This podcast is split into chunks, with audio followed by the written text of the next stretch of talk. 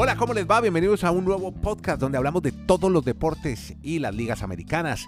Llegamos al episodio 873. Vamos a estarles contando historias, mucho de Serie Mundial de Béisbol. Ya Kenny Garay nos tiene la historia de lo que pasó anoche y cómo la balanza ahora llegó o se eh, fue para el lado de los Astros de Houston y se va a definir en Houston el sábado de entrante, posiblemente si es que no llegan a ganar los Phillies y se pone esto ya para séptimo juego, pero termina en Houston la Serie Mundial en el Minute Maid. También estaremos hablando del fútbol americano, comenzó la semana 9, semana definitiva, sobre todo para dos grandes, los Bucaneros de Tampa con el mismísimo Tom Brady y los campeones del Super Bowl, los Rams. Algo está pasando, si no ganan y se enfrentan y no ganan, creo que van a tener una segunda parte de campeonato muy complicada. Como no la ha tenido, como la ha tenido, más fácil, los Eagles de Filadelfia, que aún se mantienen invictos y no pierden. En el baloncesto, conmoción, Kyrie Irving suspendido indefinidamente. ¿Qué pasó con él? Ya nos va a contar Kenny Garay, así como la proeza y la hazaña de Nikola Jokic, que ha superado a una leyenda de la NBA en su rendimiento deportivo. Cami Osorio juega torneo internacional de tenis en los Estados Unidos. Saludo a Kenny Garay. Hola Kenny, ¿cómo le va? En Bristol, Connecticut. Hola Andrés, un abrazo desde Alaska hasta la Patagonia, desde Arica hasta Punta Arenas. Aquí estamos en La Sacó Podcast. Con mucho gusto la sacó del estadio. Bueno, y aquí tengo la camiseta. No la puede ver, pero sí la puede oír. Oiga, aquí la tengo. La polera, la camiseta del recién ascendido equipo de Punta Arenas Magallanes. Tenemos una camiseta para regalarle a usted que me está oyendo. Está en este podcast. ¿Cómo se la gana? Muy fácil.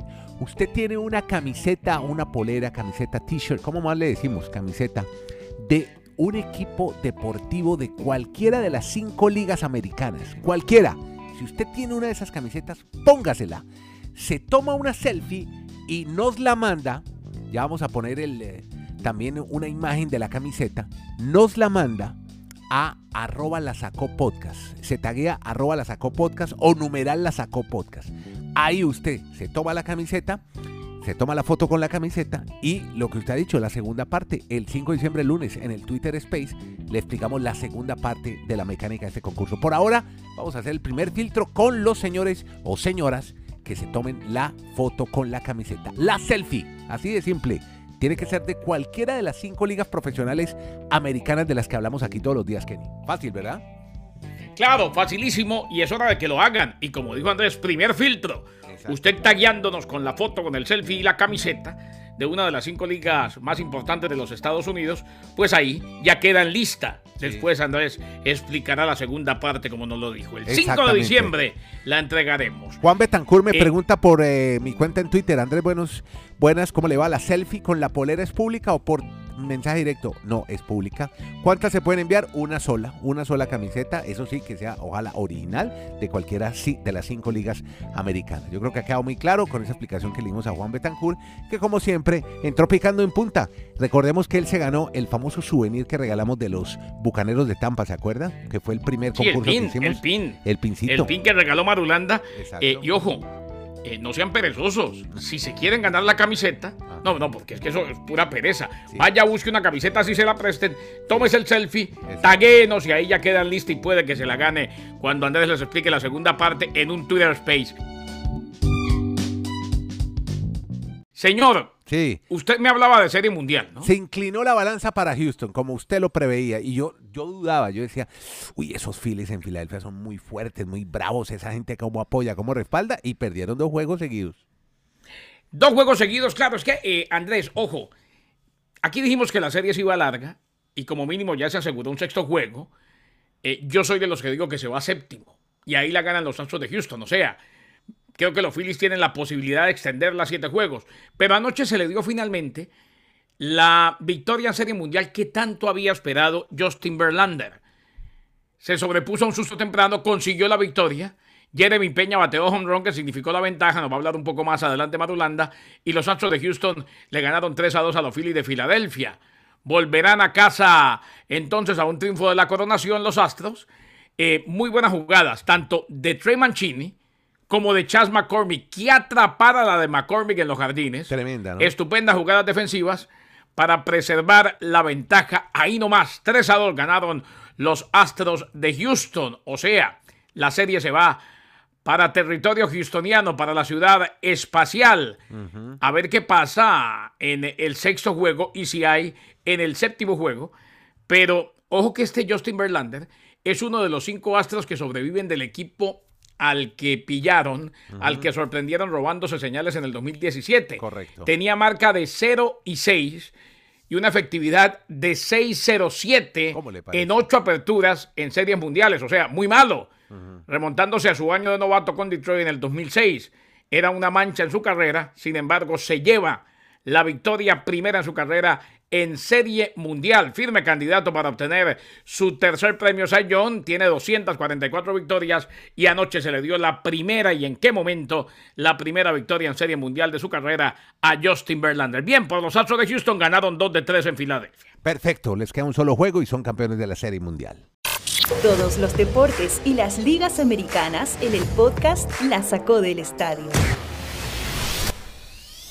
Bueno, Dani Marulanda y un poco la historia que ha venido contando en detalle, con números, con cifras, con estadísticas, Kenny Garay, usted la complementa porque se destaca un novato, una figura de un joven pelotero, Jeremy Peña. ¿Quién es Jeremy Peña?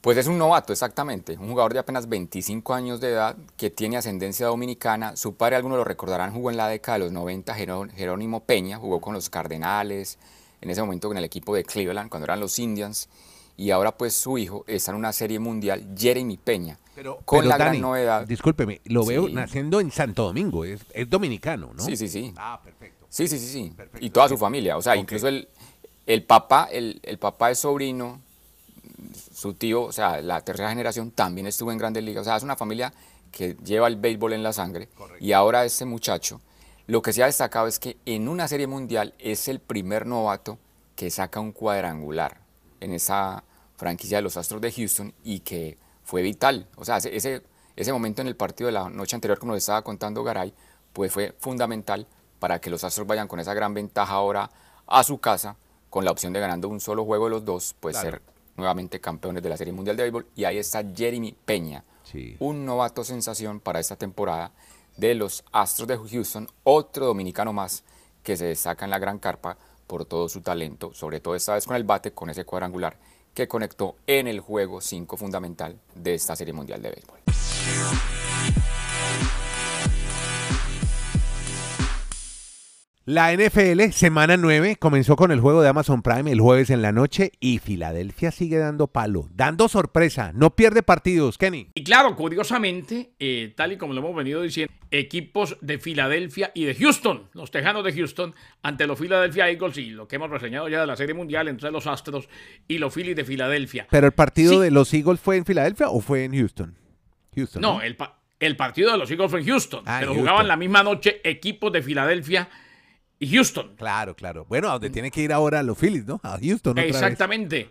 O sea, eh, eso sí, todos andan bien, porque el estar en Serie Mundial ya es andar bien de parte de los Phillies y los Eagles andan requete bien. 29 a 17 la victoria. Jalen Hurts lanzó para 243 yardas y dos anotaciones. Se sobrepusieron los Eagles de Filadelfia, un comienzo lento si se quiere, y doblegaron 29 a 17 a los Tejanos de Houston. Así pues que una vez más se dieron las cosas. Una vez más ganó el conjunto de los Philadelphia Eagles, que sigue invicto, que tiene récord de 8 y 0. Eh, y que pues aspira como mínimo a continuar invicto y todavía no hay que pensar en eso, pero recordemos que el único invicto en la historia de la NFL son los Miami Dolphins, los Miami Dolphins de 1972, temporada perfecta. Decir que AJ Brown es uno de los que siempre responde en Filadelfia, sí. Lanzó pase de anotación Jalen Hurts a Down, dándole a los Eagles la ventaja en el tercer periodo y nunca más miraron hacia atrás. Victoria de los Eagles 29 a 17. Bueno, y esto de Eagles, que, que, es una gran noticia, lo vamos a complementar con Dani Marulanda porque hay fechas con sentido de urgencia para los Colts, los Rams y los Bucaneros de Tampa. Ya no van más espera, sobre todo los campeones del Super Bowl, Dani. Es que sí, mientras un equipo están tranquilos, relajados, como esos Eagles de Filadelfia, donde Garay nos contó cómo ganaron, bueno, que en un momento el, partido puede estar apretado, pero a la hora, la verdad, pues se destaca el talento que tienen, que AJ Brown ha sido una pieza clave en esa ofensiva, el típico Sí, ese receptor de los típicos Andrés que quieren en la liga, gigantes, con brazos muy suaves, pero con brazos grandes para atrapar la bola. AJ Brown ha sido una pieza fundamental en el ataque de Filadelfia. Y mirando el calendario, Andrés Kennedy oyentes, yo no sé Filadelfia cuándo va a perder. Porque a mí lo que más me sorprende es este equipo, cómo se le, se, se le alinearon los planetas, cómo le tocó un calendario en el papel contra rivales que en esta temporada no van a ninguna parte. O sea, yo veo que el 20 de noviembre tienen una visita a los Colts, pero es que es un equipo que todavía no sabe para dónde va.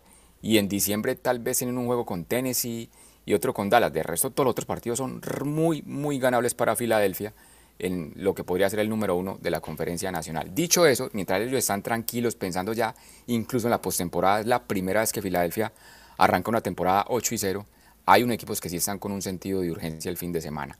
Y uno de ellos son los Colts. Los Colts van a tener que visitar a los Patriots y a Belichick. Los Colts ya están en el sentido de que es ganar o empezarse a despedir de la temporada, porque ya cuando arranca la mitad, la segunda mitad de la temporada es cuando vemos quiénes son los contendientes y quiénes son simplemente pretendientes. Y otros de esos que están también en la misma situación el domingo, un juego que iba a ser en horario estelar y se esperaba que iban a tener mucha atracción, pero es que han tenido temporada perdedora. Los Rams, los actuales campeones del Super Bowl, enfrentando a Tom Brady con Tampa. Uno de esos dos, o Stafford o Brady, el qué que partidazo quede derrotado el, el que quede derrotado el domingo, Andrés, ya va a quedar chao. muy mal herido para la segunda mitad de la temporada, porque es que ya serían seis derrotas a esta altura de la temporada, serían demasiadas, por eso esos equipos van a jugar con sentido de urgencia. Y finalmente le voy a dar una recomendación porque el domingo hay un muy buen juego en la noche. Cuente. Patrick Mahomes, que siempre es Figura. garantía de espectáculo, Sí, señor. va a enfrentar a los Titans, que ya no están con Ryan Tannehill como quarterback, ahora están con el novato Malik Willis. Veremos si los Titans, o sea, el papel siempre los Chiefs van a ser favoritos, pero lo importante es ver qué tanto se puedan acercar en el marcador los Titans, que normalmente han quedado eliminados con los Chiefs, porque ese es el propósito. Todos en la, en la conferencia americana van es quién le hace partido a los Bills y a los Chiefs, que en el papel son los más fuertes en esta temporada en la NFL. Así que ahí estaremos muy pendientes este domingo de disfrutar otra gran jornada ya la mitad de la temporada, la semana 9 de la NFL, don Andrés. Bueno, y de NBA, Garay, esta novela. Los Nets dijeron, basta. Y le dijeron a Kyrie Irving, te vas. Suspenden a Kyrie Irving por mínimo de cinco, cinco partidos, pero usted me dice que puede ser indefinido lo de Kyrie Irving. Esta polémica antisemita de Kyrie Irving, mire, está llegando lejísimos, Kenny. Eh, está llegando donde, donde muy seguramente nadie se imaginó que iba a llegar. Eh, inclusive ya Irving se disculpó luego de ser suspendido por los Nets. Cinco juegos sin sueldo por ahora. Ofreció disculpa. Es que lo que habíamos dicho ayer, Andrés. Él nunca dijo en realidad que lo sentía. Sí. Él dio vueltas y como que dijo, hombre, eh, yo no fui el que lo dije, yo no hice el documental, esto, aquello, lo otro y lo demás allá, pero nunca dijo, lo siento. Suspendieron a Kyrie Irving por al menos cinco juegos sin paga. Eh, esto por eh, el reiterado fracaso en decir inequívocamente que no tiene creencias antisemitas. Le preguntaron si tenía creencias antisemitas. Dijo, no, de donde yo vengo no puedo ser antisemita debido a mis orígenes. Correcto. Irving se negó a disculparse y bueno, ahora son cinco juegos la suspensión. Lo de los Nets de Brooklyn es totalmente disfuncional. Disfuncional. O sea, cuando no es una cosa, es otra. A James Harden lo tuvieron que cambiar. Eh, Kevin Durant ha tenido problemas. Votaron a Steve Nash. Ahora Kyrie Irving, que en una época no se vacunó y no podía jugar de local, sale con este tipo de, de apoyo a un documental, a un video, a un film, a una película antisemita. Y finalmente en Instagram escribió a todas las familias y comunidades judías que están heridas y afectadas por mi publicación. Lamento profundamente haberlas causado dolor y me disculpo, entre otras. Esto ya después de que le habían notificado que estará cinco juegos sin sueldo y a ver si cuando llegue, cuando vuelva, no se descacha tanto. En todo caso, queda una marca, queda una mancha y me da la impresión de que va a ser muy difícil que en algún momento se reconcilie la afición de Brooklyn con Kyrie Irving, sobre todo por la manera como eh, ninguneó y respetó a la afición judía, que es mucha en Brooklyn. Hablemos de NBA, un poco de NBA. Nikola Jokic ha superado ya a una leyenda de la NBA. Will Chamberlain, ¿en qué, Dani? Cuéntenos. Andrés lo ha superado en triples dobles. porque en la jornada anterior ha logrado el número 79 de su carrera jugando con los Denver Nuggets. En la victoria él fue la clave, fue la gran figura del partido. Y reiteramos, 79 veces ha tenido triples dobles en la historia de la NBA. Triples dobles es cuando tienen doble dígito, normalmente en puntos, asistencias y rebotes, lo que demuestra la consistencia, la calidad y el rendimiento de un jugador en la NBA pues Jokic ya es el sexto en la historia con 79, superando a Will Chamberlain. Y si esta semana estábamos descrestados hablando de Luka Doncic, pues ahí aparece Nikola Jokic, el otro europeo, que no se queda atrás y que realmente también es una pieza clave para donde quieran llegar esta temporada los Denver Nuggets. Bueno, tenemos a Cami Osorio otra vez llegando a una instancia bien importante para ella y poder aspirar a llegar a semifinales o, ¿por qué no?, disputar la final de un torneo Challenger en Estados Unidos. Ya está en cuartos de final, Dani. ¿De qué torneo y a quién va a enfrentar? El torneo es el Midland en los Estados Unidos y es la décima vez en la carrera de María Camila que llega a estar entre las ocho mejores de un torneo WTA. Aunque hagamos una claridad acá, ocho han sido denominados obviamente con la categoría WTA. Estos últimos dos que ha desarrollado la colombiana, han sido una especie de challenger. O sea, sí están avalados por la WTA, pero no tienen, digamos, la cantidad de puntos. Se llaman los WTA 125, pero de todas maneras es importante para ella que vuelve a figurar entre las ocho mejores de un torneo de estos y se va a enfrentar entre una alemana, Fritzmann. Yo veo que el camino, ojalá el, lunes esté, estuviésemos hablando de que por lo menos haya llegado a una final en este torneo, porque ahí la más fuerte es Sofía Kenning, la como la, más tradicional en cuanto a ranking, exacto, la, mejor jugadora que tiene este torneo. Si se enfrenta con ella en semifinal, pues obviamente hay que esperar que gane la jornada de cuartos de final. Pues sería complicado verla en la final si le toca con la Canin, pero si no, pues habría una gran opción de verla, ¿por qué no a María Camila este fin de semana en una final de un torneo avalado por la WTA? Muy bien por ella. Bueno, ojalá le vaya bien a Cami Osorio. Bueno, llegamos al cierre de este podcast. Nuevamente nuestra invitación, la selfie. Tómese una selfie y la taguea en arroba la sacó podcast en Twitter o numeral la sacó del estadio podcast, la sacó podcast, cualquiera de las dos. La taguea con ese hashtag, ese numeral, la sacó del estadio, la sacó podcast. Arroba la sacó podcast en Twitter, se toma una selfie con una camiseta de uno de los equipos de las cinco ligas profesionales de los Estados Unidos, nos las hace llegar y les vamos contando cómo hacemos la segunda parte, pero por, lo menos para entrar al concurso hay que tomarse la selfie. Y después hacemos la segunda parte en nuestro Twitter Space del próximo del 5 de diciembre, ahí en ese Twitter Space, ahí vamos a decirles quiénes se ganan esa camiseta bellísima que ya está ahí colgada en nuestra cuenta de Twitter oficial arroba la sacó podcast.